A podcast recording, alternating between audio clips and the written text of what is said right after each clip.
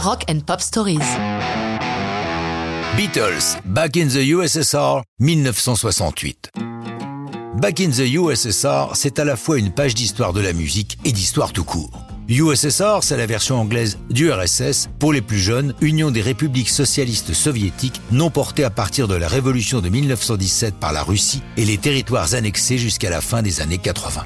En 68, nous sommes au cœur de la guerre froide, qui est même chaude au travers de conflits locaux comme au Vietnam. Côté histoire de la musique, McCartney nous dit tout dans sa biographie à travers ses chansons parue fin 2021. Quand les Beach Boys ont sorti Pet Sounds en 66, on a compris une bonne fois pour toutes que la compétition était ouverte. En effet, jusque-là, les Beatles considéraient les Beach Boys comme un bon groupe de musique surf qui avait aussi fait des morceaux géniaux. Et comme le dit toujours Paul, on leur avait déjà piqué quelques trucs, leurs harmonies par exemple. Évidemment, eux aussi nous piquaient des trucs, tout le monde se piquait des trucs. Cette chanson voit le jour lors de la retraite méditative en Inde des Beatles sous les directions du Maharishi Mahesh Yogi. Ils ne sont pas seuls et justement, Mike Love des Beach Boys est là. Un matin au petit déjeuner, Paul lui chantonne les couplets de Back in the USSR, sur laquelle il travaille. McLove lui dit Ce que tu devrais faire, c'est parler des filles russes, des ukrainiennes ou des géorgiennes, ce genre de truc. Paul suit ses conseils en y ajoutant son génie créatif. Le titre, Back in the USSR, est une allusion au Back in the USA de Chuck Berry.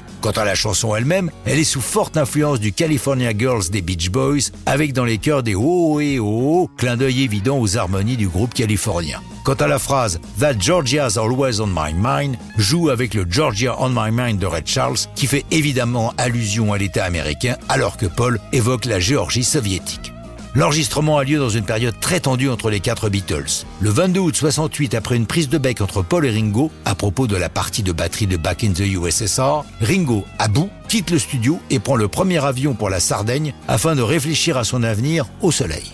Arrivé là-bas, il reçoit un télégramme des trois autres disant ⁇ Tu es le meilleur batteur de rock du monde, reviens, on t'aime ⁇ Lorsqu'il les retrouve en studio, sa batterie est couverte de fleurs et surmontée d'un panneau Welcome Back. Pour quelque temps encore, les Beatles redeviennent un groupe. Précisons enfin, comme le rappelle Paul, les Beatles avaient été interdits en URSS, ce qui nous y avait rendu très populaire. Il ajoute Quand j'ai enfin chanté Back in the USSR sur la place rouge en 2003, j'ai vraiment savouré ce moment. Et ça, c'est une belle page de l'histoire du rock'n'roll.